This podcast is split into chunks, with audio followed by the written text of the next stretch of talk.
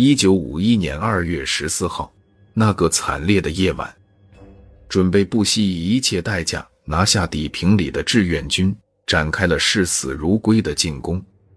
经过几个小时的血腥的厮杀，志愿军在付出了巨大的伤亡代价之后，终于突入底平里，但是没能在天亮之前扩大突破口。按照以前的战斗习惯。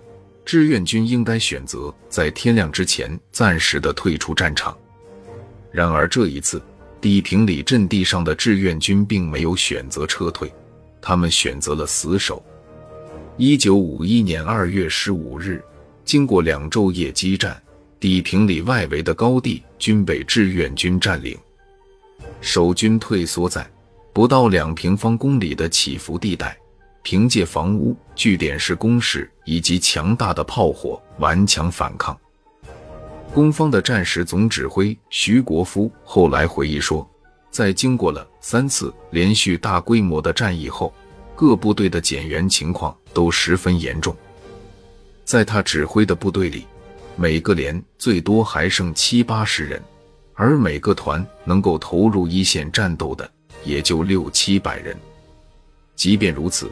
他仍然认为，如果能够拥有足够的炮兵火力，凭借他手上三四个团的现有兵力，也是有把握全歼守敌。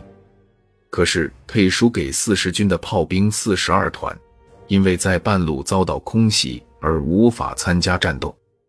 地平里攻坚战就只能靠战士们手中的轻武器了，这实在让徐国夫感到有些力不从心。而当面的敌人除了各种火炮外，还有为数众多的坦克助阵。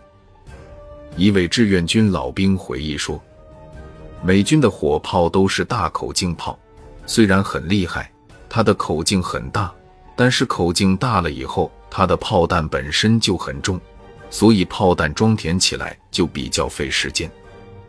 我发现你的炮往我这里打一发，比如说二零三炮往我这里打一发。”我就知道坏了，你已经发现我了，我就赶快想办法转移。